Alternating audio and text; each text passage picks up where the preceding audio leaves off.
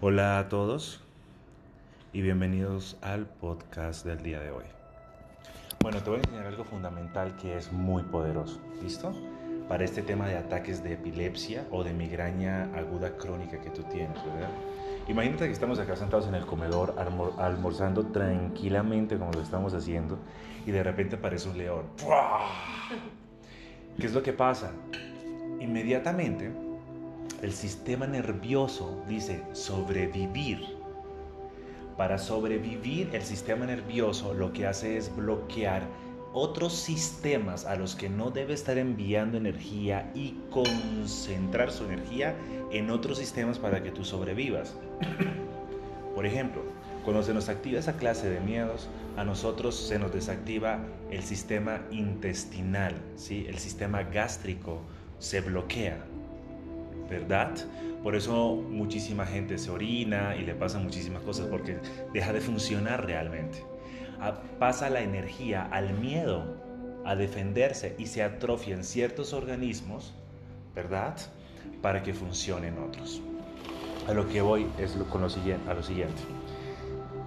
Cuando tú estás imaginando cosas en tu mente y la mente no tiene la capacidad de discernir si es real o mentira, porque las has recreado tanto y repasado tanto que ya para la mente es tan real, entonces ahora es tu cuerpo el que te gobierna.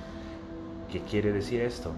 Que entonces las hormonas del sistema nervioso central del miedo se activan y dejan de funcionar otros órganos para defenderte de eso que piensa la mente que está sucediendo cuando realmente no está sucediendo. Entonces la gente se enferma y le da enfermedades que no tienen cura como la migraña, por ejemplo, aguda crónica.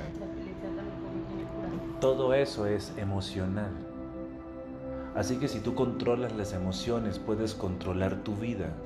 El problema es que no estás controlando las emociones porque estás ocupando tu mente con información y con imágenes que llevan a tu estado físico o a tu cuerpo a sentir emociones que lo van a enfermar.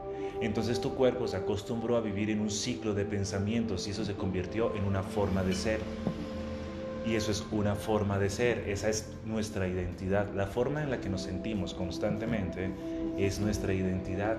Entonces la pregunta es, ¿yo cómo me siento constantemente? ¿Feliz, agobiado, preocupado o alentado? ¿Cómo me siento realmente? Entonces cuando uno dice, wow, es que esta emoción en la que me siento constantemente no es como me gustaría, es ahí donde yo digo, ok, tengo que cambiar de identidad. Para cambiar de identidad, lo que tienes que cambiar es tu forma de sentir, tus emociones. Ahora, ¿cómo cambio mis emociones? Y ese es el trabajo que muchos profesionales como yo trabajamos ayudando a muchísimas personas a cambiar su forma de sentir. Porque si cambian su estado emocional, cambian la forma en la que se ve el mundo. Y como cambias la forma en la que estás viendo el mundo, cambian tus emociones y cuando cambias tus emociones tu organismo cambia porque tus células cambian.